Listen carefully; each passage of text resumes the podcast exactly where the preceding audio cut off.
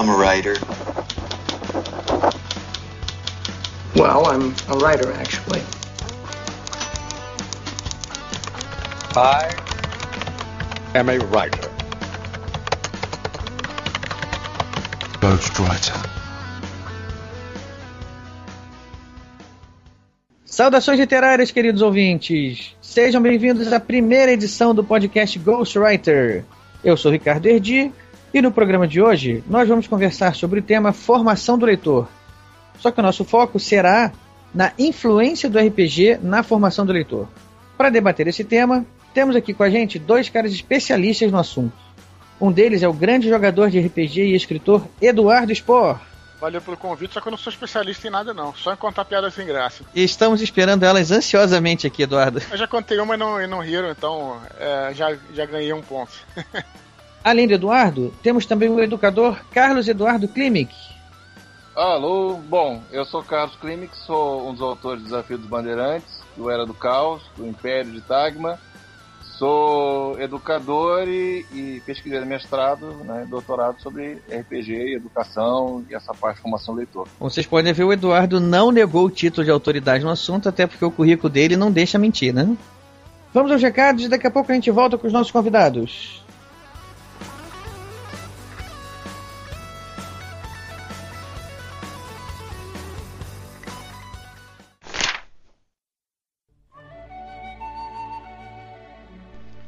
Salve, salve ouvintes! Eu sou Rafael Modena e vim diretamente dos manuscritos originais e perdidos do Ghostwriter para participar, junto com o Ricardo, da leitura dos recados e mensagens. Fala aí, Ricardo. Então, Rafael, nessa nossa primeira edição, nós já temos três recadinhos para ler.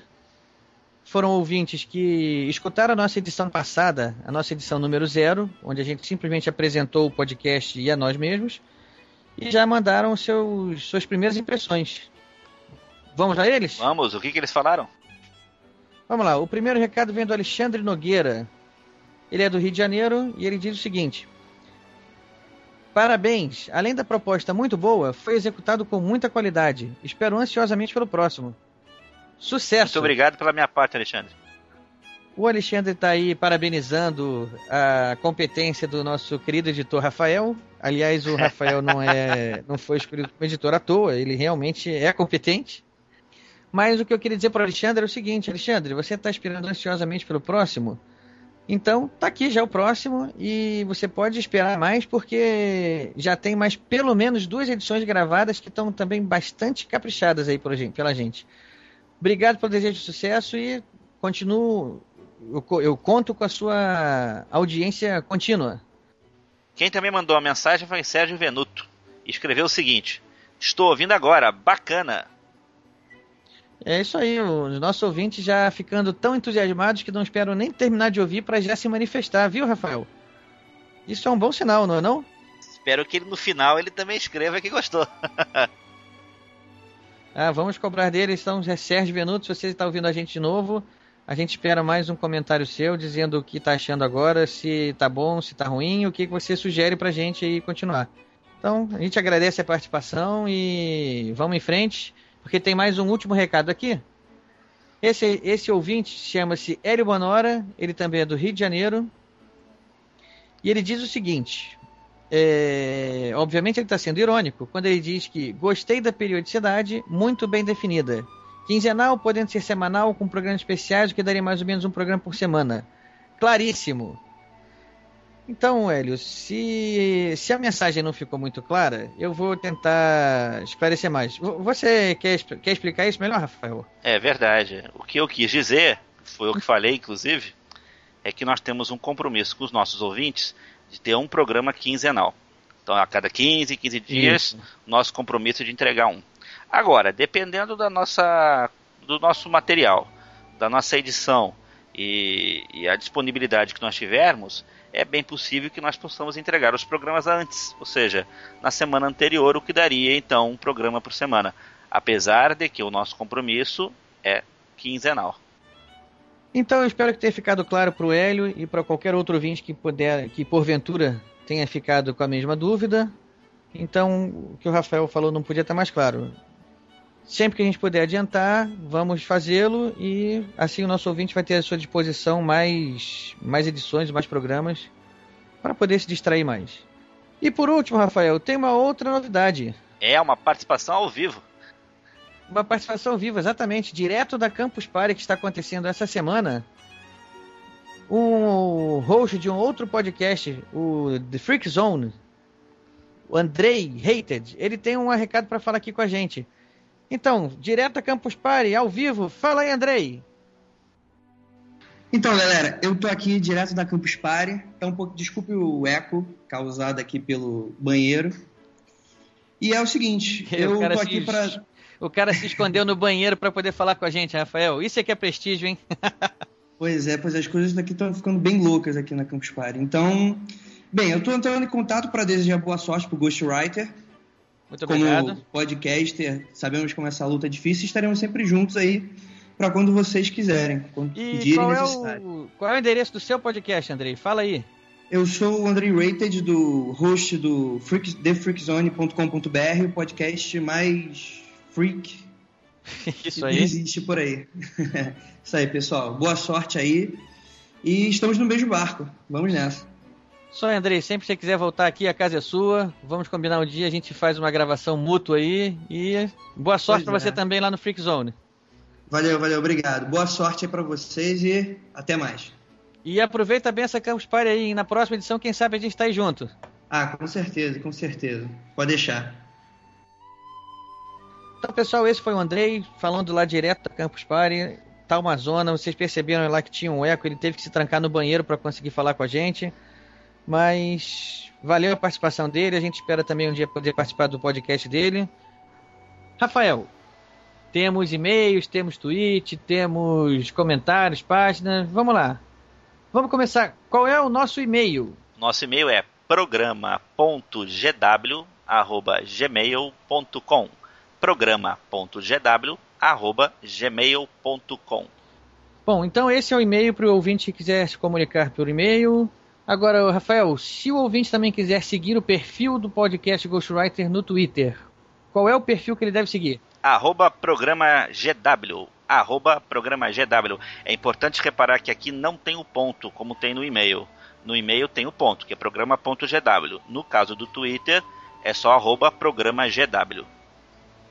Isso mesmo, e o ouvinte que começar a seguir a gente no Twitter, em breve terá surpresa. Já estamos pensando em formas aí de promoções e de prêmios.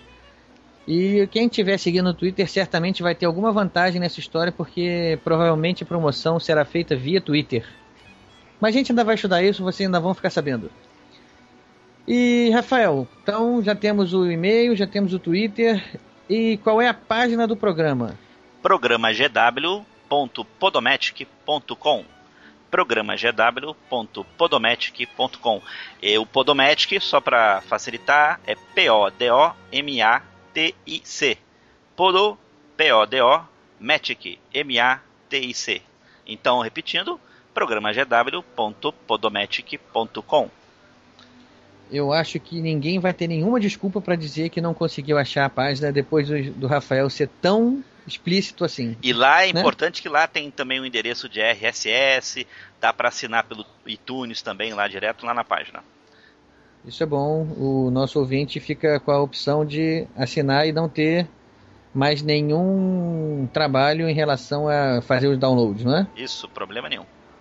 Bom, e por último, a gente também está tentando criar uma página no Facebook para que, que, quem quiser ouvir o programa ou fazer o download dele pelo Facebook. É, escutar por lá, né, direto da página. Isso, mas a gente encontrou uns probleminhas técnicos aí, a página do Facebook que a gente criou parece que não deu certo. Estamos aprendendo a fazer. É, estamos aprendendo, vamos encontrar ainda a melhor maneira. Em breve vocês também vão ter a opção de nos encontrar no Facebook. E chega de papo, Rafael, acho que está na hora dos nossos ouvintes já estão esperando aqui pelo, pela conversa do dia. Você tem mais a última coisa para falar para eles? Aproveitem bastante, porque o papo de hoje é com duas pessoas sensacionais. Exatamente, os dois sabem muito e nos brindaram com o seu conhecimento aqui, que vai certamente enriquecer quem estiver ouvindo. Então é isso aí, pessoal. Sem mais delongas, vamos embora pro papo.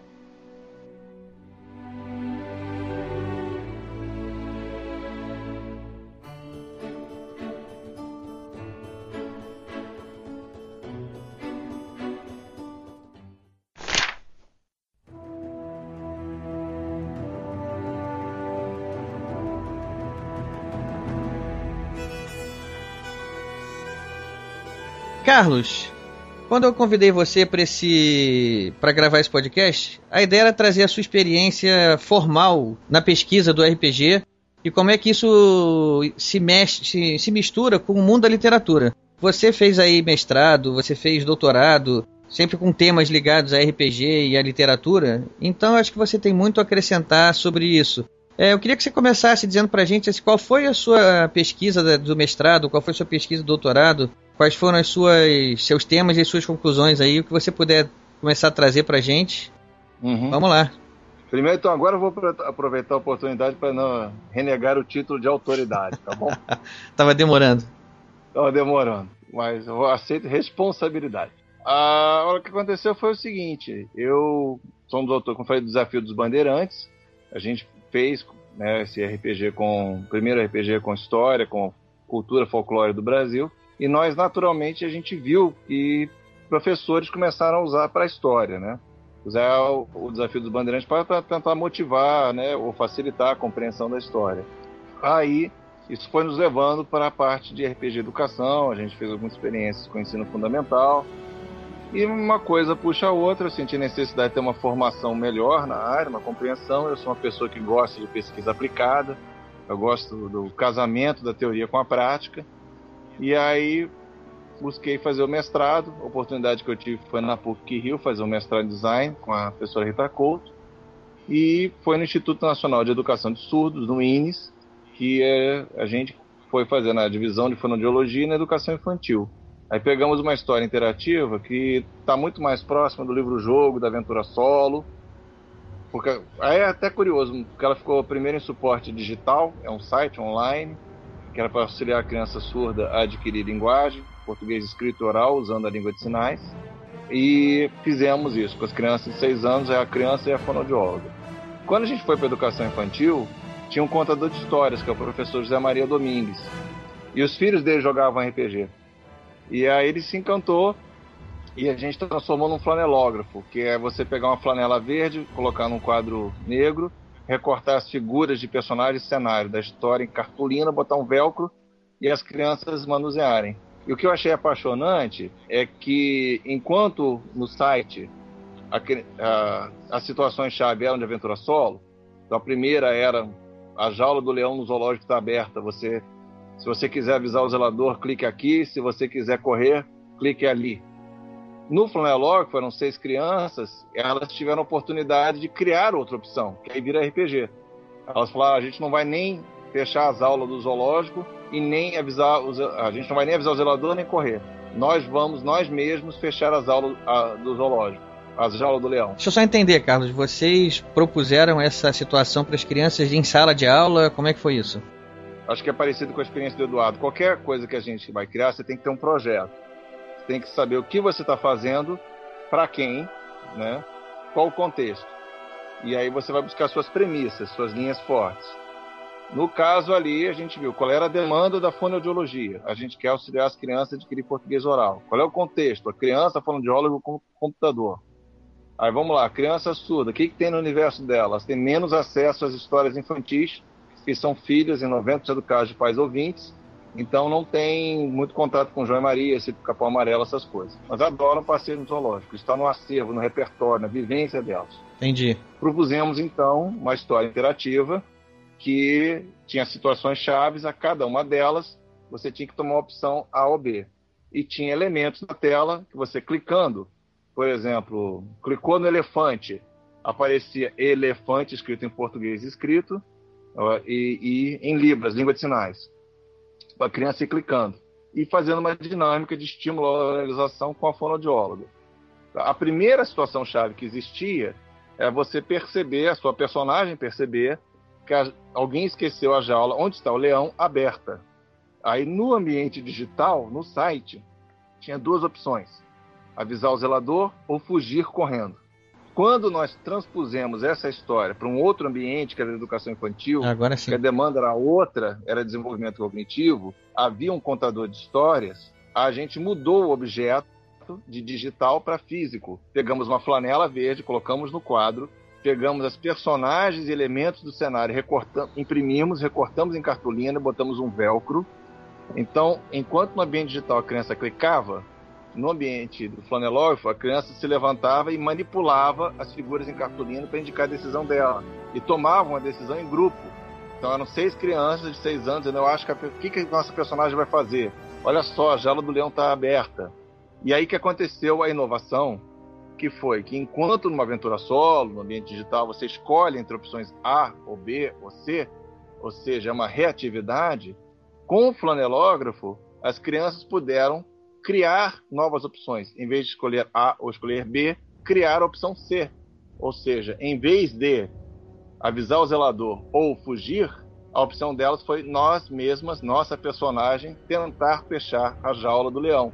Isso já é o passo além que leva ao RPG que tem essa dinâmica. Então eu tive um nível mais alto de interatividade no suporte físico que no digital. Só uma pergunta: essa terceira opção foi você que estimulou ou surgiu da interação entre elas?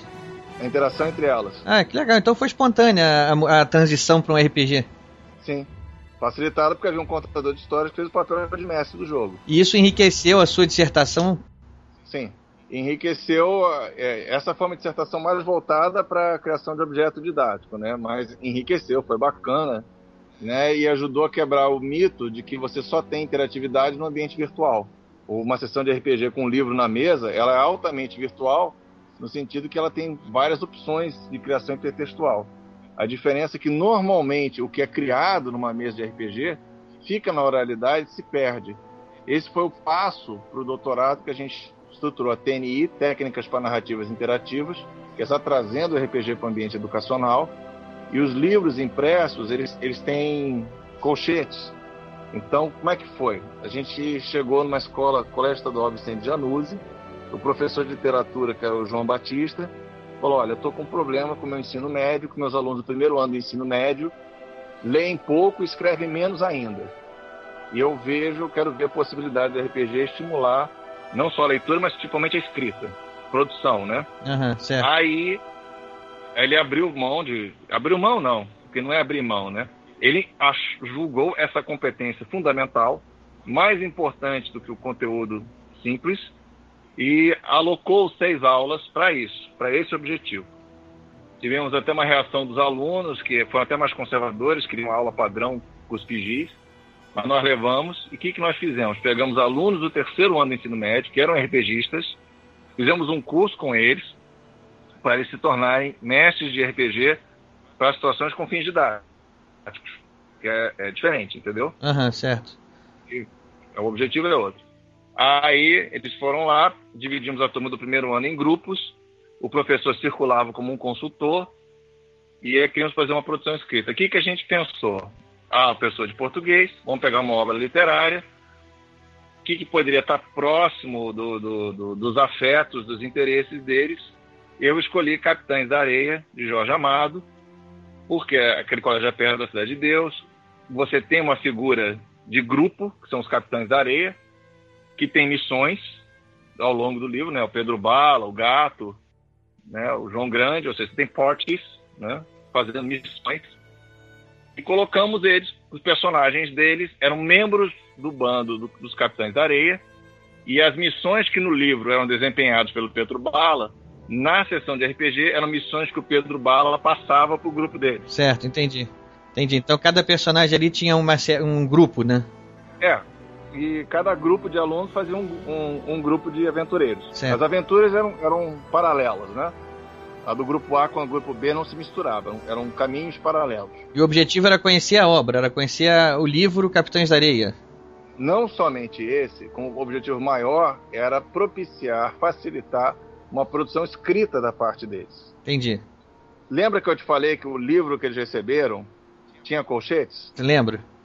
Então, por que, que tinha colchetes? Cada grupo recebeu o mesmo livro, que tinha o cenário, o ambiente do Capitão de Areia, regras do jogo, etc mas a produção dos alunos era para ser incorporada no livro. Você furava e botava no livro.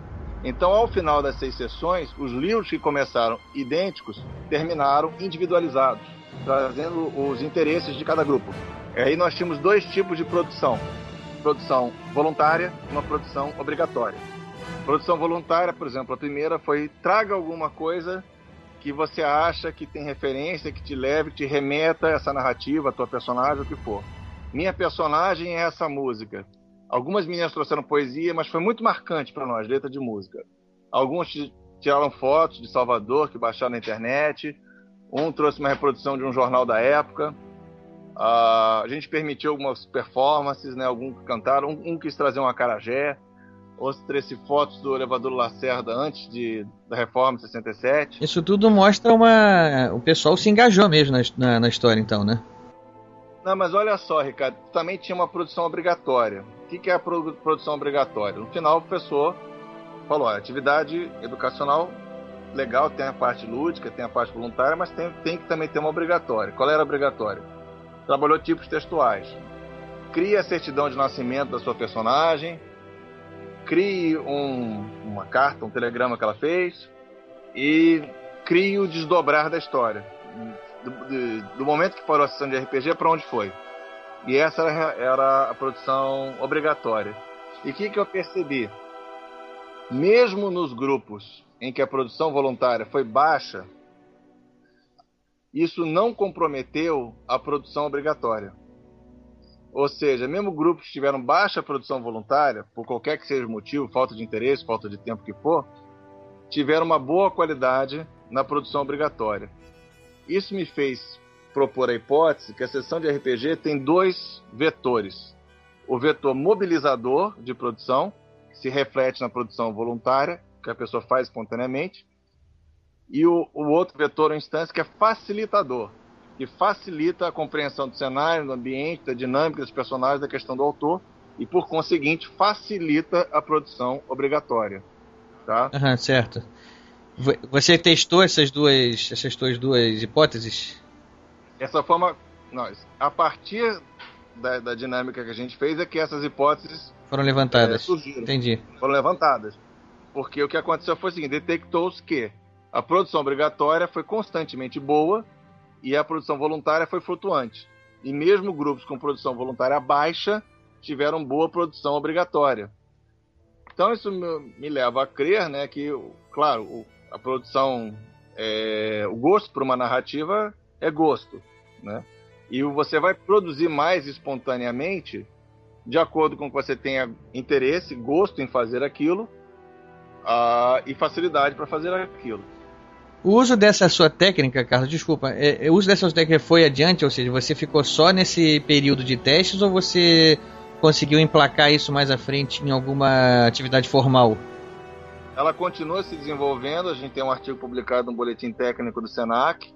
Fizemos dois projetos com apoio da FAPERJ, é, que foram de capacitação de professores e de criação de material didático para os professores poderem aplicar a TNI. Temos um grupo de estudos em cima disso e continuamos nessas duas linhas de pesquisa. Eu posso dizer que eu li o seu artigo lá do SENAC e eu usei ele na minha dissertação de mestrado também, que você inclusive, eu, eu, não sei se o, os outros participantes aqui, o Eduardo, o Rafael, sabem. É, eu também tinha uma dissertação de mestrado que foi no mundo dos negócios, mas que eu tentei voltar ela um pouco para o meio acadêmico, porque eu tinha interesse de dar aula quando eu acabasse o mestrado, etc e tal. Então eu puxei um pouco para o meio acadêmico e eu quis trazer é, um modo de, de mudar a aula. Como é que, como é que seria isso? É, tirar a responsabilidade do professor e passar a responsabilidade para o aluno. E no, no jogo, nas, nas disciplinas de negócio, voltadas para negócio, administração, economia, isso se faz através de estudo de caso, se faz através de business games. E eu fiz a dissertação sobre isso e incluí a TNI, que o Carlos é o criador. Junto com a Eliane Betoc. Junto com a Eliane Betoc. E eu posso dizer que a, o teste que eu fiz em turmas de pós-graduação de escolas de negócios, é, o resultado foi assim avassalador. As turmas amaram é, nas pesquisas que a gente fez ao final de satisfação. Assim, acho que foi, mais de 90% preferiam aulas dessa maneira do que aulas tradicionais, cuspidis, como você falado na frente, né? Você está falando aulas com business games ou, ou, aulas com TNI especificamente? É, qualquer uma dessas técnicas que transfere a responsabilidade do aprendizado para o aluno, tirando só do professor, né, a exclusividade da, da responsabilidade do professor. É, só para esclarecer, assim, o método clássico seria o professor, que é o detentor do saber lá na frente da turma, passando a, a sabedoria dele por meio oral lá e os alunos estão lá simplesmente ouvindo e absorvendo ou não aquilo que está sendo falado para eles. Quando entra uma dessas dinâmicas que transfere a responsabilidade para o aluno, como a TNI, ou como um Business Games, ou como um estudo de caso, é, a pesquisa que a gente fez aplicando essas técnicas em várias turmas de pós-graduação de escolas de negócios, mais de 90% dos alunos preferiam aulas assim. Né? Ou seja, essa interatividade é, se mostrou muito bem aceita nesse ambiente, que foi para mim foi uma surpresa.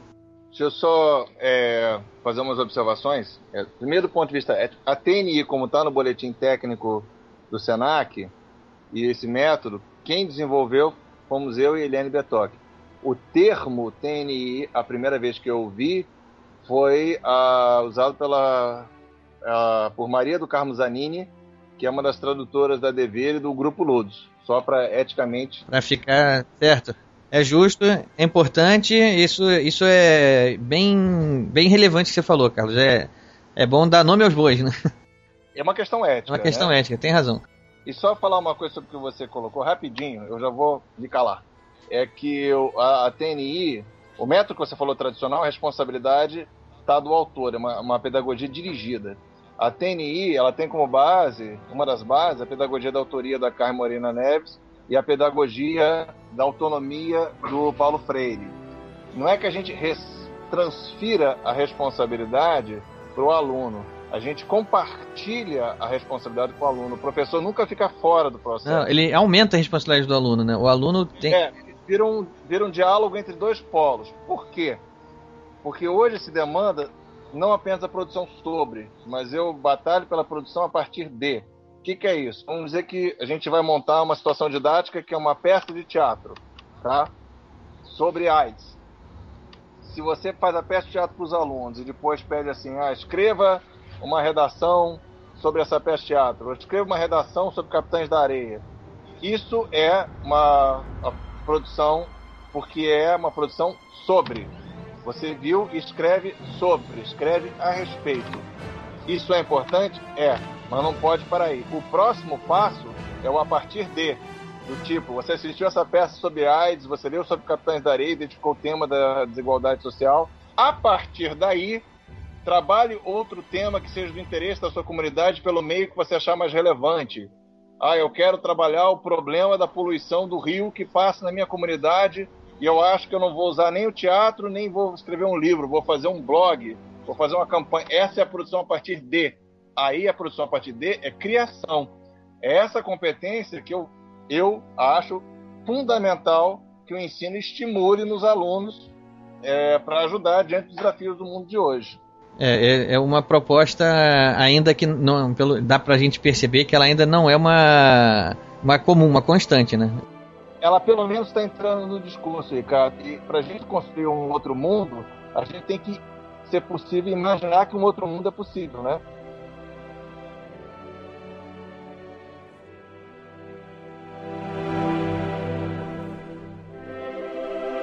É, vamos lá agora. Então, o Eduardo Sport também está aqui com a gente. Ele tem uma experiência, acho que vinda um pouco do outro lado.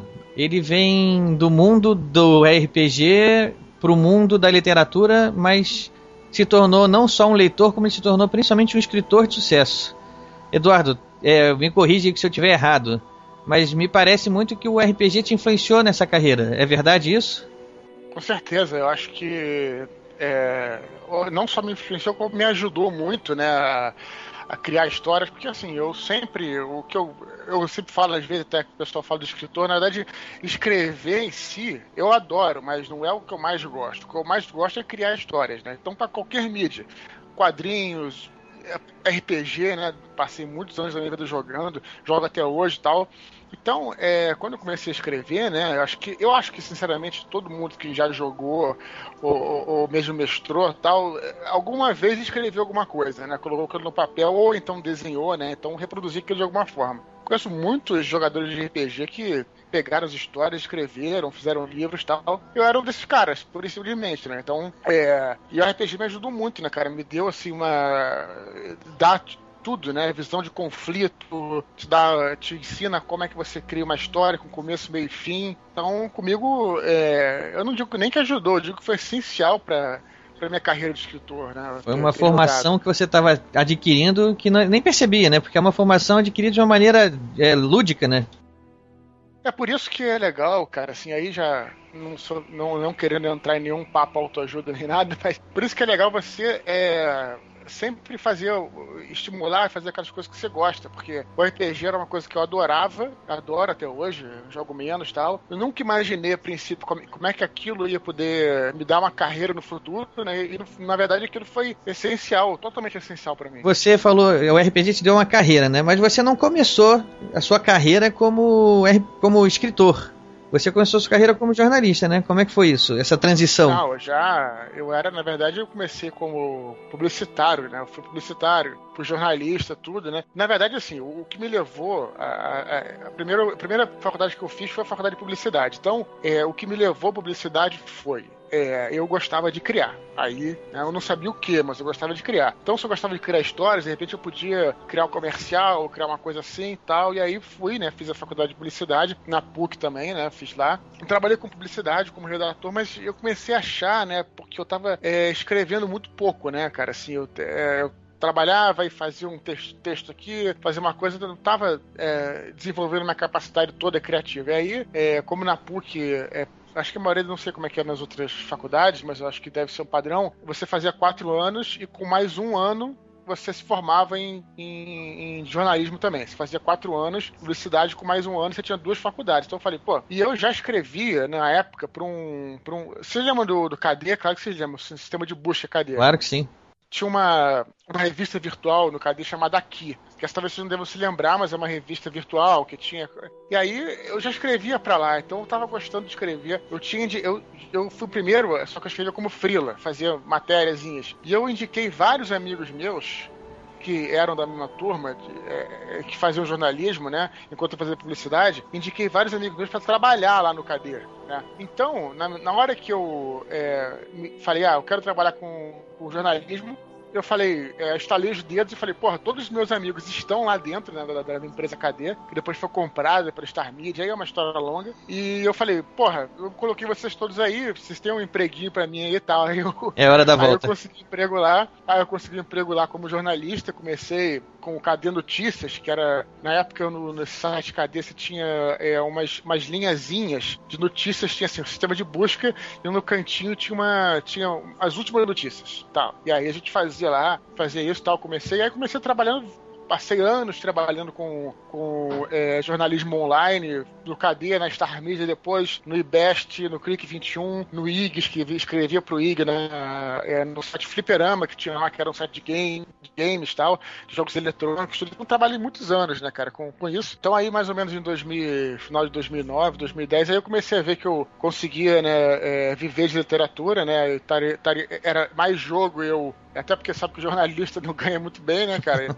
E aí, é, não, jornalista é, uma, é, um terror, né? Mas como o interesse do nosso ouvinte aqui também é a parte do escritor, dizem que escritor também não ganha muito bem. Mas aí depende de quanto ele vende, né? E aí são outros papos.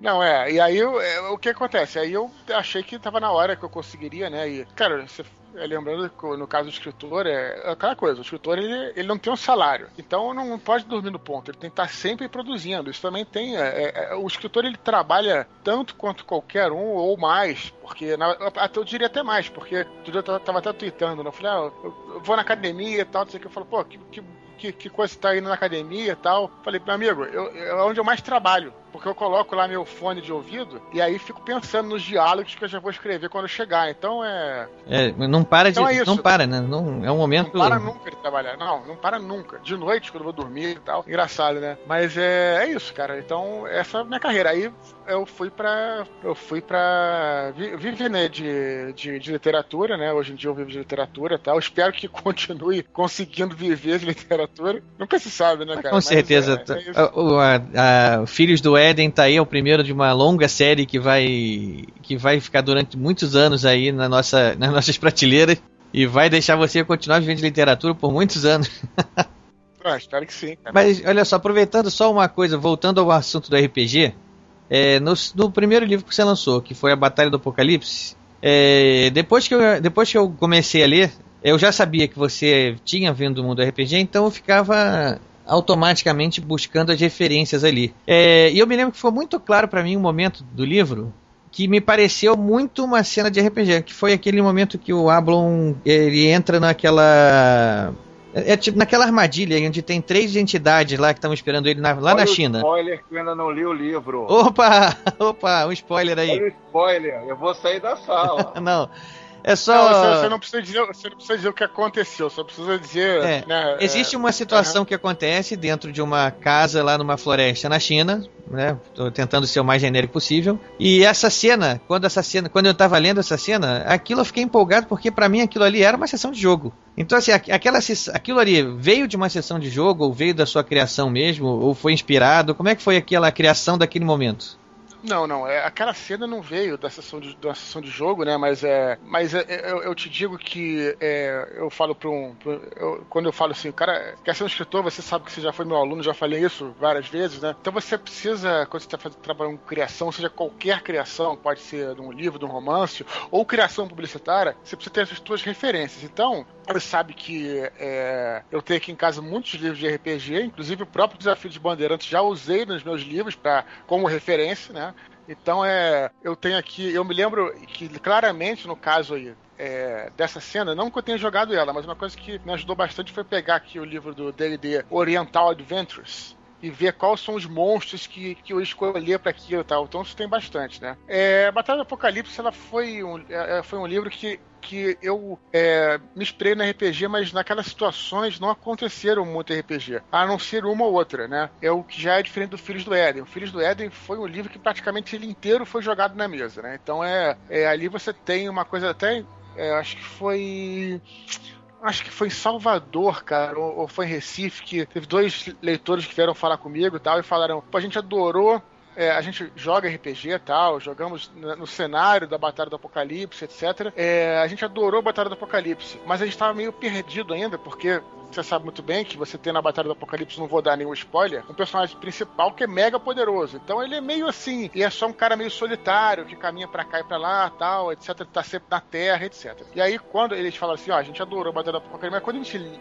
leu Filhos do Éden, a gente falou, ah, isso aqui é RPG. É, é, vai, vai nos ajudar muito mais a jogar, porque tem um grupo, né? Tem vários grupos com personagens com castas, castas que seriam, né? É, comparado com RPG, classes diferentes, né? Com poderes diferentes. Então eles falaram, ah, então, então é nesse sentido mais prático, o Filhos do Éden foi mais significativo, né? Mas é claro que é, os conceitos de RPG estão em todos eles, né? É. Não tem a menor dúvida. O próprio Batalha do Apocalipse, eu comprei a versão de capa dura, aquela versão que foi especial, que foi lançada mais no fim do ano, se eu não me engano, né? Isso, no fim de 2010, não é isso? Foi isso. E eu comprei essa edição e quando chega lá no final, ela tem uma tem umas sessões a mais que falam sobre as castas, né? Fala dá, uma, dá umas explicações mais de poderes específicos da casta. Para mim, aquilo ali, isso aqui já é um livro do mestre de algum RPG.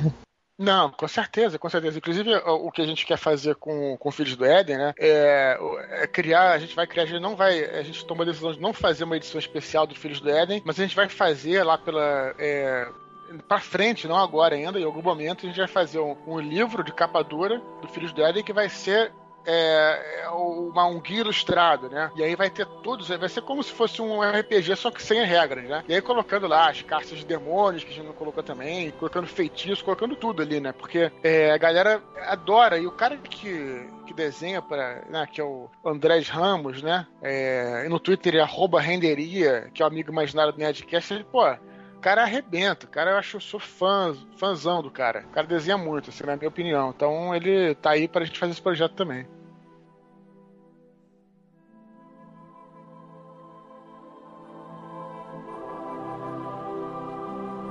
E o Carlos, ele, quando se apresentou, ele falou, mas deixa eu só ressaltar aqui que ele é um dos autores do RPG Desafio de Bandeirantes, que é um RPG que acontece, que, que o cenário dele é no Brasil é, colonial.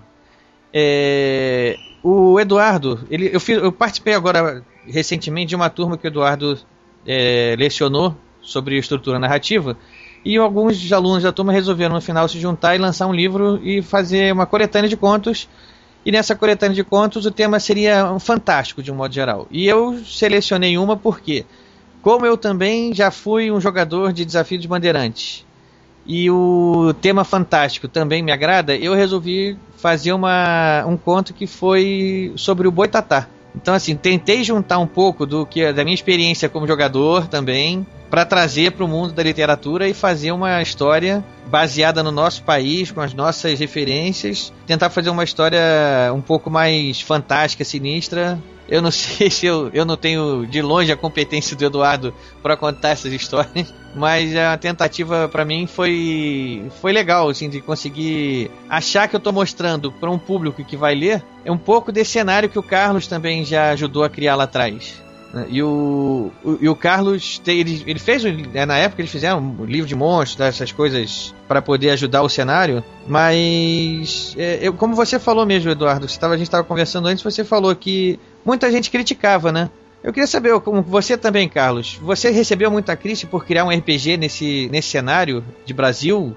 O que aconteceu, né? O, amigo do, do Luiz Gicon Dudu, e da Fernanda, que eram amigos do Igor e do Júlio. Então a gente conheceu muito o pessoal do Tagma e eu, na época que a gente começou a escrever o Desafio dos Bandeirantes, eu, eu escrevi minha primeira uh, mestrei minha primeira aventura de RPG duas sessões depois de ter jogado. Joguei duas sessões e já queria mestrar. E a gente começou a escrever o Desafio dos Bandeirantes a gente ainda não sabia o suficiente de D&D para poder mestrar. Foi assim um desejo muito grande de levar à frente. E aí, o que, que nós vamos fazer? Fazer um cenário medieval como o Tagma já tinha feito? Não, aí fomos voltamos pro, pro Brasil, né? Que é uma coisa que a gente gostava de história brasileira, gostava de folclore, tinha lido o sítio do Pica-Pau Amarelo, e fomos fazer. Aí houve alguns preconceitos genéricos, né? Tudo que é feito por brasileiro é ruim, uh, de ser a história do Brasil, etc, etc. Aí a gente sempre tinha que fazer um, um esforço, né? Ia, ia, em evento de RPG em São Paulo, por exemplo, o Dudu ia mestrar e eu ficava na fila das pessoas que se inscreviam para jogar, fazendo campanha pelo desafio dos bandeirantes, para eles jogarem. Aí quando chegavam lá que formavam dois grupos, o Dudu pegava um, eu pegava o outro. Então, isso foi, a gente fez um trabalho quase que de guerrilha para disseminar. Com o Era do Caos também foi a mesma coisa, porque o, o Era do Caos já se passava em 2007, 2014, aí na época, né? Chegamos à Era do Caos. Né? Então também havia a mesma coisa, de que aí, só que aí, enquanto no, no Desafio dos Bandeirantes a comparação era com o D&D, pela, pelo Era do Caos ter sido lançado em 97, a comparação já era com Vampiro. Então o pessoal brincava, ah, prefiro jogar Vampiro à Máscara do que Saci a Carapuça, que é o do Era do Caos. Tinha um suplemento... Que besteira. Besteira era, era curioso, não era do caos, que o, os suplementos regionalizaram. O Noturnos, que você jogava com um fantasma ou um morto-vivo, vendia bem em São Paulo. O Lendas, que era Iara, Boto, Curupira, vendia bem em Minas. O Caídos, que você jogava com um anjo caído, um, um, que nem lutou lá de Miguel, que é um celestial, e nem ficou com Lúcifer, que é um condenado, era um caído, condenado a encarnar na Terra, vendia bem no Rio e em Salvador. Olha que interessante isso. O... Isso foi em que época que foi lançado isso, Carlos? Desculpa te interromper, mas eu achei interessante. O, o Era do Caos é 97 junto com o Noturno. Mas esse suplemento Caídos especificamente? Não, eu, eu, tenho que me lembrar pela ordem, Ricardo. Ah. Era do 97 com Noturnos. O Lendas foi em 98. O Caídos foi em 99. O Feiticeiros em 2000. Que foi o último. E os Feras em 2001. Ah, porque eu queria saber, mas já vi que o, isso foi um pouco anterior. Eu queria saber se isso tinha navegado um pouco na onda de Batalha do Apocalipse do Eduardo Spor, que foi um grande eu acho que assim, ele foi o grande navegador da onda de anjos, né? E o pessoal diz, ah, ele se aproveitou da onda de anjos. Pra mim, não se aproveitou. Pra mim, ele foi um criador da onda de anjos.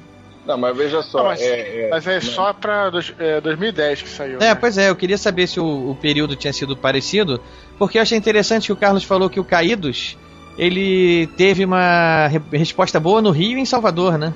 É, é o, a, a, o Caídos foi o mais é, você vai ficando experiente, você vai melhorando, né? Foi o suplemento mais bem acabado. A ideia era o seguinte: no início dos tempos, Samael tentou se rebelar contra o Senhor. Aí quem lutou nas legiões de Miguel são os celestiais. Quem lutou nas hostes de Samael são os condenados, que estão lá no, no inferno, no abismo, não quero chamar.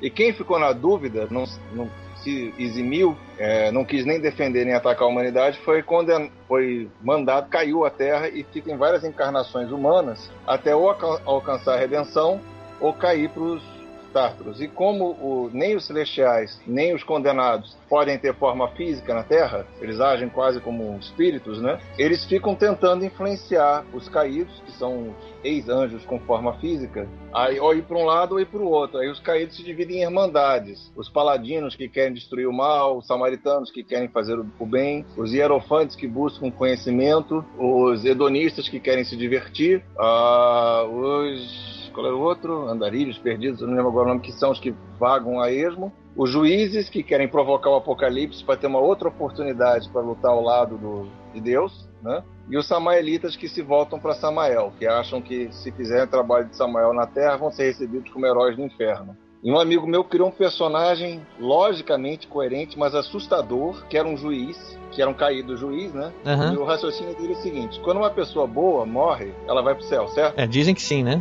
É, quando uma pessoa má morre, vai pro inferno, certo? Também dizem que sim. Aí ele disse: quanto mais pessoas boas eu matar, mais aumentarão as legiões do Senhor. Ai, que beleza. Então, ele, toda vez que ele encontrava uma pessoa má, ele fazia o possível para essa pessoa se redimir, se tornar boa e então matá-la. Isso tudo foi criação do, do, do jogador do jogador. Aí eu falei com ele, mas, mas eu não ia falar o nome. E o seu personagem, a alma dele? O sacrifício da minha alma é pequena diante da vitória final do Senhor. Olha, gente, isso foi muito interessante, porque de alguma maneira isso se encaixa com, algum, com o universo do Batalha do Apocalipse, Eduardo? É, eu acho que para começar, eu acho o seguinte, eu acho que a gente tem que lembrar aí que é, nessa, acho que não sei nem se foi referência pro, pro Carlos, mas eu acho que, que pelo menos foi para mim, deve ter sido para ele. Eu acho que foi para muita gente, foi o primeiro filme, né, de 95, né, que foi o Anjos Rebeldes. Anjos Rebeldes, muito esse bom. Filme, esse filme, esse filme, ele fez escola. Ele realmente assim, ele fez escola tal, mas ele já vinha numa rebarba, é aquela coisa, né? Que quando as ideias vão convergindo, elas estão no ar. A gente já tinha mais ou menos nessa época também, né? A gente tinha um pouco aí do. Já tinha Vertigo rolando, né? Já tinha o Neil Gaiman, a gente já tinha o Constantine, a gente já tinha, tinha o Vertigo chegando no Brasil, o Vertigo já tinha chegado no Brasil, então começou a estimular esse negócio. Então, eu sempre falo que são as duas, as duas grandes escolas que foram é, levar a, a, tudo que a gente vê hoje, inclusive as minhas, as minhas obras, mas tem é, Supernatural aí, né? Todas essas coisas de anjos tal. É, eu creio que foi realmente Vertigo e foi o Anjos Rebeldes. Acho que são as duas principais coisas e aí foi permutando para várias paradas, entendeu, cara? Mas é. Eu... A partir daí a pesquisa de cada um ganha seus próprios contornos, né? Ah, é. é, eu tenho certeza que ali, né, que, que, que, que é, muitas obras vieram daí, entendeu? E porque realmente eu me lembro na época que a gente jogava, a gente começou a jogar porque a gente viu o filme. Eu já lia Vertigo, pô, achava troço animal. Preacher, lia muito Preacher também. Sandman, putz, irado, né? Aquela coisa do Estação das Brumas e tudo. Esses caras são geniais, né, cara? Então é. Eu acho que é uma coisa que veio, né? É, o que é natural, eu acho que isso aí, a gente não pode falar de cultura, é um troço tão amplo, a gente não pode. Mas assim, isso foi uma coisa se tornando natural. Você tinha lá as, as suas histórias lá de. Histórias em quadrinho, né? E as histórias dos quadrinhos, os leitores foram crescendo, né? E, e aí, é, é, normalmente, enquanto os leitores, eles, é, o leitor vai crescendo, e aí o leitor, por exemplo, de quadrinho da década de 50 foi crescendo, foi foi pro livro, e aí, de repente, é, o, o, próprio Lamour, ele começou a fazer é, umas histórias um pouco mais adultas, e aí os, a galera do quadrinho começou a perceber que é, você poderia manter o leitor se você tivesse uma opção de selo mais adulto. E aí que surgiu a Vertigo, né? surgiu todos esses seres adultos, e aí, é, eu diria, no início da década de 90, eu não sei. Eu não tô sendo. não vou ser preciso porque eu vou errar, mas é por aí, entendeu? Então aí que começou esse boom, né, cara? Foi se falar de espiritualidade, foi se falar de, de religião e de, é, de temas mais hard, né, cara? Como eu falei, né? O Alan Moore foi muito significativo, muito significativo para isso. Depois veio o Neil Gaiman, que é o gênio, e aí por aí vai, né? O Neil Gaiman teve uma parceria grande com aquele ilustrador, que agora me falha a memória, que fizeram, fez aquela, fizeram revistas do Punch and Judy, é uma fábula inglesa fizeram uma outra que é uma história de um cineasta que vai filmar uma história que é a transição do ano 999 para o ano 1000, onde nessa época também na Europa se acreditava que seria aconteceria um apocalipse. Só que esse cineasta quando ele está se preparando para para filmar esse, para fazer esse filme, ele descobre que tá com câncer e ele vai morrer. E aí o, ele começa a viajar, ele próprio lembrando, do, do, pensando no que seria o filme e a história do Neil Gaiman é isso, ou seja, uma coisa bem sinistra, bem bem adulta, né? Um tema bem adulto e é todo em quadrinhos. Né, e foi uma das primeiras, se eu não me engano, histórias que o Neil Gaiman é, como fez. É, aí existe uma, uma coisa que de, de, paradigma, né, de, de episteme, que são momentos que a gente vai pegando referências. O quadrinho adulto já existia na Europa, né? ele entra no mercado americano com Alan Moore, com Neil Gaiman. É, eu, não, eu lia Vertigo. No caso específico do Caídos, eu vi Anjos Rebeldes, foi uma referência tá, tá no, no Caídos. Posso até procurar daqui a pouco aqui para citar, mas uma outra grande foi John Constantine, aquela história do anjo que se apaixona pela Súcubo e eles têm um filho. Aquilo me comoveu porque a, a possibilidade de redenção de uma personagem, de uma pessoa, de um ser humano, me, me comove profundamente, né? O, tanto que aquele conto de Natal que você leu, Ricardo, ela bate nessa. Exatamente, é redenção pura.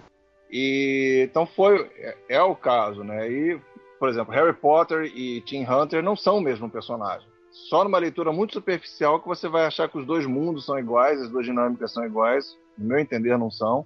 Então, é, só a título de curiosidade, esse personagem juiz se redime, tá? Se você estava curioso em saber o destino final dele, ele se redime. ah, esse, esse do personagem do seu amigo aí que fez essa. É, que essa esse caçada. matava as pessoas boas, é, ele, eu fiz encarnar na Terra a próxima Messias e tem uma caçada que todos os caídos querem criar Messias. E ela acaba sendo criada por um paladino que é um, é um anjo, paladino que é um policial civil do Rio de Janeiro, que é a personagem da Eliane. E esse juiz quer encontrá-la para levá-la para o juiz. Quando ele toca na, na próxima Messias, ela, ele recebe a seguinte sensação em todos os níveis: Eu te conheço profundamente, te entendo perfeitamente e te amo. E te aceito como você é. Quando ele tem esse contato, ele se redime. Aí ele passa a ter contato com a essência celestial dele e passa a atuar em prol do, do, da regeneração da humanidade. Então, teve, ele tem esse destino final, vamos dizer assim, né, dessa encarnação. Interessante, Aí, é, é uma. Eu, eu, particularmente, se eu fosse o, o, personagem, eu não buscaria redenção, não, mas. É, do jeito que foi feito, acho que foi interessante também, então. Foi uma coisa natural, não foi buscada, né? É porque ele era um juiz, ele encontrou uma pessoa que o amava sem julgá-lo, que, é que foi a manifestação da divindade para ele. Se fosse um paladino, talvez fosse outra coisa, enfim, foi, hora, foi o que me ocorreu fazendo a sessão de jogo na hora, né, como narrador. Então, mas é claro que tem referências que vão circular, e, pô, eu e o Eduardo estamos na mesma cidade, vivos na mesma época, jogando RPG. É claro que as referências vão ser muito próximas, mas os Cara. arranjos que cada um vai fazer vão ser vão ter sua marca pessoal. É, eu achei muito interessante isso. É, desculpa te interromper, o, o, o, Ricardo, mas é porque ele falou uma coisa que, acho, que, achei, que acho tão importante. Essa coisa de, de falar que, que, inclusive, a gente fala no nosso curso, o Ricardo sabe muito bem, que essa coisa, é, para quem escreve ou para quem é criador de qualquer coisa, né? Que é muito doido, né? Porque as pessoas às vezes acham que querem escrever uma história e de repente, ah, mas o cara já escreveu sobre vampiros. Porra, entendeu? Eu já ah, antes tá aí o André Bianco, né, que conseguiu criar toda uma mitologia dentro do Brasil sensacional, né? É. Não, às vezes as pessoas escrevem, né? Ah, eu tinha uma história sobre anjos, demônios, do fim do mundo, e aí você já escreveu, então eu, tô, eu vou... Meu amigo, até parece que eu inventei anjos e fim do mundo, então quer dizer... Então é engraçado, porque o que ele falou foi significativo, realmente, porque é, o que importa não é a história, mas a maneira como ela é escrita, né? Não importa a maneira como você faz ela tem mil maneiras de fazer diferente. Então é importante colocar isso também. É, é dizem que as histórias são. Tem, existem. Alguns estudiosos dizem que existem um número finito de histórias, né? Número até pequeno. Eu já vi que são só 13 tipos de histórias, outros são só 17 tipos de histórias. E o resto são as variantes que cada autor coloca ali, né? Eu não sei exatamente os números que o pessoal aí que pesquisou já disse, mas tem esse papo, né? Que as histórias se repetem mas se repetem, mas cada um bota a sua marca pessoal, cada um bota a sua pesquisa, cada um bota a sua arte ali em cima. É, elas vão, elas vão evoluindo à medida que a própria sociedade evolui. Então, assim, Exatamente, você é. vai. É, a gente viu no curso lá, aquelas todas as formas pra gente criar essa jornada do herói, aquelas coisas todas, mas na verdade isso aí é, vai, isso é como eu já falei mil vezes, né? Isso é uma, uma bússola, máquina, né? É uma bússola, exatamente, muito bem colocado, uma máquina e a máquina não opera sem o operador. Então você vai ter o operador e a beleza da coisa é quem vai fazer é o próprio operador, não é a máquina. A máquina não tem vida, a máquina não tem alma. Quem tem alma é, é, o, é o operador, o cara que opera a máquina. E aí, claro que essa pele ela vai se adaptando, né? Segundo é, os signos de cada época. Então a gente próprio a gente usa sempre esse exemplo, como você bem deve lembrar, né?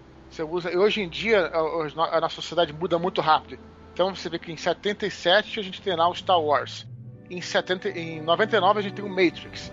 Que eles usam uma jornada muito parecida, mas são filmes totalmente diferentes, assim, no sentido de que é, um tá falando naquela época, se falava de espaço, corrida espacial, é, hiperespaço e alienígenas, o caramba tal. E agora é de Guerra Fria, né? E agora é o Guerra Fria e o Grande Império, o Grande Império, né, cara, contra os rebeldes, né?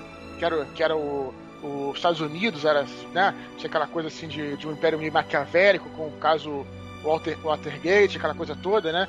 E aí depois você tem aí um, uma, um mundo que a gente tem hoje, um mundo virtual de computador, etc. E o Matrix se passa nessa realidade. Então, é, o que se tinha antigamente com os mitos era isso: né? os mitos mudavam, iam incorporando as ferramentas, iam incorporando as armas. Os mitos iam, se, iam mudando. A nossa história é a mesma coisa. Só que a diferença é que hoje em dia nosso mundo, nosso mundo muda muito rápido. Então, essa cultura popular vai se transformando, né? E vai ter que se adaptar aos, aos, signos da época. Né? Isso que você falou é fundamental. O, inclusive, aquele tem o DVD O Poder do Mito, né? Que ele, o, eu esqueci o nome do palestrante lá, do principal, como é que é? O Joseph Campbell, né? Isso, isso aí.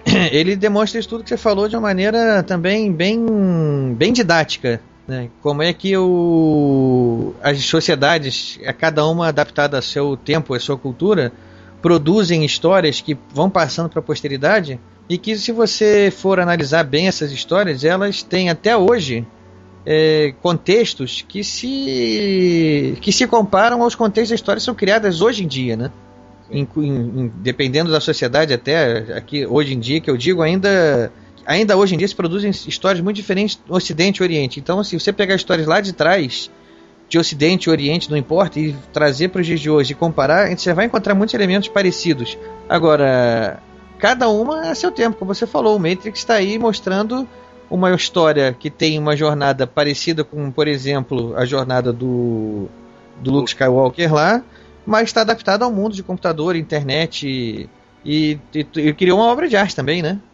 É, existe uma, uma questão também, você falou da similaridade, cada história vai ter uma leitura de sua época, né? Então, às vezes a gente também corre o risco de, pelo, no, pelo nosso repertório como leitor, fazer uma leitura que nem de longe era que o autor intencionava, né? E tem a similaridade de repertório. A gente vai ter dois filmes da Branca de Neve agora, né? Até bem diferentes. Às vezes a coisa está no ar e vai saindo. Eu comentei com um amigo meu que eu estava pensando em escrever histórias num mundo de contos de fadas. Isso tem uns três anos. Que João e Maria iam virar caçadores de bruxas, Chapeuzinho Vermelho caçador de lobisomens, a bruxa da Branca de Neve se redime. Só que eu demorei a fazer isso, agora já tem Grimm, Once Upon a Time e uma série de outras coisas. eu tenho, eu sei que fazer... não roubaram a minha ideia, né, pô? Fazer propaganda até do, do livro Dragões de Éter, do meu camarada Rafael, Rafael Dracon, que também é Rafael Dracon. É. é. o Rafael Dracon, ele também, ele também foi um escritor que, se eu não me engano, é, bebeu da fonte do RPG também durante muito tempo, né? O Rafael Dracon, ele. O, o livro que esse Dragões Jetta era para ser um, um, romance de tormenta, que foi recusado. E aí ele pegou e aí fez a, o Dragões de Éter, entendeu? Sorte dele, porque teve um sucesso também muito grande. O Dracon, ainda bem que ele é, soube lidar com a recusa e buscou um outro caminho. E um outro caminho que ele buscou teve um sucesso tremendo, né? Com certeza. E só, só nós, leitores, só temos a agradecer por, ter, por termos tanto Tormenta quanto o Dragões de Éter à nossa disposição agora. Ah, é, foi até melhor no fundo para todo mundo, né? Porque também é. a gente tem, por um lado, um outro escritor que é excelente, que é o Leonel Caldela. Caldela, Caldela também, que escreve muito e faz os romances de Tormenta, né? E a gente ficou agora com os romances do Leonel Caldela e os romances do Rafael Dracon. Foi bom para todo mundo.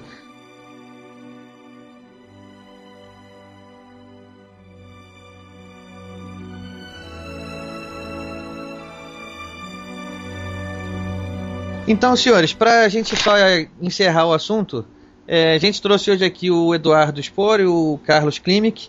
É, cada um contou um pouco da sua experiência de como o RPG é, foi importante nas suas carreiras e o que isso estava ligado à literatura. Então, para finalizar, Eduardo, você tem alguma mensagem final para passar para os nossos ouvintes? Eu tenho que agradecer pela oportunidade de estar aí no, no programa. Nós que agradecemos. Eu quero, quero falar, assim, desejar sorte aí ao podcast, que fica, que fique excelente, assim, que continue sendo feito e tal. Eu acho que essas. Que é tão importante ter essa fala de literatura no Brasil, né? Então é, é isso, cara. Para os leitores, né? Para os escritores, para os ouvintes, espero que eles gostem do programa e continue em contato com a gente aí. E quem sabe isso pode se tornar também até um estímulo para quem joga RPG e quiser também fazer suas produções. É claro, com certeza. E você, Carlos, tem uma mensagem final? Tem uma última recomendação para os nossos ouvintes? Bom, é, primeiro agradeço muito a oportunidade né, de falar, de participar, de tentar contribuir de alguma forma, oportunidade de também conhecer o Eduardo e o Rafael, né, ainda que à distância. E eu recomendar o seguinte, como eu falei no momento da minha uh, anterior, né, para a gente poder criar um, um mundo melhor, a gente tem que primeiro imaginar que um mundo melhor é possível, para a gente poder se mobilizar. E nesse sentido, a literatura e escritores como Eduardo, uh, Gabriel e outros citados, são fundamentais para que a gente possa imaginar que um, um, outro mundo é melhor, que a gente trabalha, mas a gente nunca pode esquecer por que a gente trabalha, qual é o sonho individual e qual é o sonho coletivo que a gente vive. Então eu agradeço muito a oportunidade e agradeço muito o Eduardo pelos mundos de, de fantasia e imaginação que você disponibiliza para todos nós. Ah, igualmente, né? Acho que você também é outro que faz a mesma coisa, né? Inclusive, é engraçado que o, o ciclo se fechou, como eu falei até no início do programa, é, fora é, de ser gravado, que eu já usei os livros dele aí para fazer minhas pesquisas para meus livros e tal. Então é, é isso aí, uma coisa vai completando a outra. Isso aí, então, só acrescentando o que o Carlos falou, é, Carlos, é, esse, essa sua busca por um mundo melhor eu acho uma coisa muito bonita mesmo. É, é, uma, é um idealismo que eu acho que todo mundo deveria compartilhar. E salientando que essa busca por um mundo melhor, ela passa. A, a, a literatura tem um papel muito importante nisso como a gente, como você citou agora, o exemplo do Eduardo. O Eduardo traz livros para gente que mostram universos que a gente embarca neles e nesse momento em que a gente embarca, é, a gente se transporta e vai passear pelo universo que o, que o Eduardo está proporcionando para a gente ali naquele momento. E, e esse exercício é muito bom para a gente depois, quando a gente quiser fazer nossa abstração pessoal sobre como seria um universo melhor, a gente já aprendeu isso através da literatura.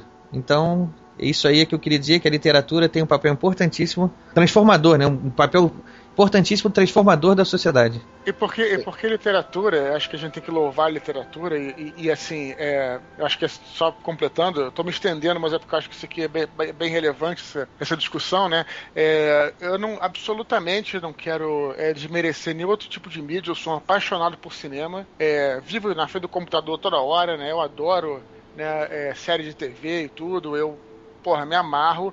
Mas é, a literatura tem o seu papel e ela nunca vai ser é, esquecida em detrimento de outras é, formas, de, formas de, de mídia. Outras mídias, né? Outras mídias, é, melhor falando, porque ela tem justamente, é, o, o, o, Ricardo, essa capacidade de, é, de fazer você pensar. Então, quando você está lendo, você vê um filme, você tem um tipo de experiência. Aquilo está te colocando, está tá te colocando uma imagem para você quando você lê um texto de um livro, de um romance, ou qualquer coisa que seja, você precisa colocar o teu cérebro para funcionar, para você imaginar aquilo. E, e, e, e é, é essa isso, fagulha é, transporta a gente, né? Você sabe que é, tem um, um, uma pessoa que eu conhecia, um, um camarada meu, é, que era professor da academia, né? Professor de, de academia. O cara era. É, e a minha academia que eu malhava, a história tá engraçada, mas é até, é até, é até relevante. É, Vamos eu, a ela. Eu, eu, moro aqui em Copacabana e, e, você sabe que tem as academias podraças aqui, né? Eu era moleque, não tinha dinheiro, academia 40 reais eu malhava, né, cara? E só tinha nego, pô, nego baixo nível total, né? E eu, o meu professor também era um cara que não tinha, não tinha dinheiro, não tinha nada. Não, Só que ele era um cara que eu conversava de igual para igual, porque o cara tinha estudado no Pedro, no Pedro II. E ele tinha um hábito de leitura que ele lia pra cacete. Então ele, só pela leitura, cara, o cara tinha um nível intelectual. É, ele não, não era, ele não era PhD, ele não tinha feito nem, só tinha acabado de segundo grau, mas só pelos livros que ele lia, ele tinha um nível intelectual assim mais acima do meu, entendeu? Tipo assim, sabe? acima de todo mundo que estava lá, entendeu? Então é. é, é, é Proporcionado um cara, pela literatura. E era, um cara, né? e era um cara humilde, o um cara que não tinha, não tinha grana. E, no entanto, ele tinha essa. Ele tinha pela literatura, foi o que você falou, né? Isso só me lembrou um exemplo também que aconteceu comigo, é, que eu conheci uma pessoa que trabalhava no, no banco onde eu trabalhava, e era uma pessoa também, assim, um cara meio bronco, que não, sim, a gente conversando lá, ele tinha um momento lá uma vez comigo, ele falou que nunca tinha lido livro nenhum. E eu comentei com ele, eu tinha lido um livro de um autor nacional que era sobre uma missão do exército brasileiro na Amazônia. E essa missão se encontrava com uma missão mercenária americana e tinha uma, uma espécie de um vampiro, uma, uma, uma serra, uma criatura lá, que ambas as missões se, se conheciam, acabavam se enfrentando. Tinha esse contexto. E ele falava que ele já tinha servido no exército, forças especiais, eu falei, ah, se você lesse esse livro, você ia gostar. Ele, ah, então me empresta. Bom, eu emprestei sem nenhuma expectativa. Aquilo ganhou uma força, ele, ganhou, ele leu aquele livro, ele ficou tão entusiasmado, ele começou a ler um livro atrás do outro, um livro atrás do outro, ele me pedia livro toda hora. Ele chegou ao ponto de um dia ele falou para mim, cara, me empresta qualquer livro, eu tô sem nada para ler. Então, assim, uma pessoa que um ano antes tinha conversado comigo e comentado, não tenho, nunca li nenhum livro. Um ano depois ele estava sentindo abstinência de literatura.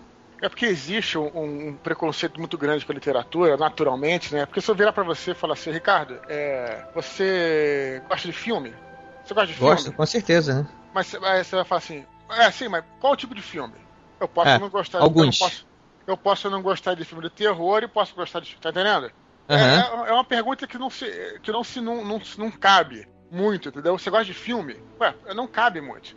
É, entendi. Literatura, a literatura é a mesma coisa é, as pessoas às vezes elas leem um livro que elas não gostam e elas ficam é, é, achando que, que, que, não gostam de ler. Então, de repente, você falou aí uma coisa muito legal que se apresentou a essa pessoa um tipo de literatura que ele se interessaria, que de repente ele leu um livro que ele não gostou lá na, no colégio, ou algum lugar, e aí Exatamente. não. Acho, então, é, é, é, isso é importante também, é até talvez é, o Carlos possa comentar sobre isso o papel do, do educador nesse, nesse sentido, porque é, você precisa.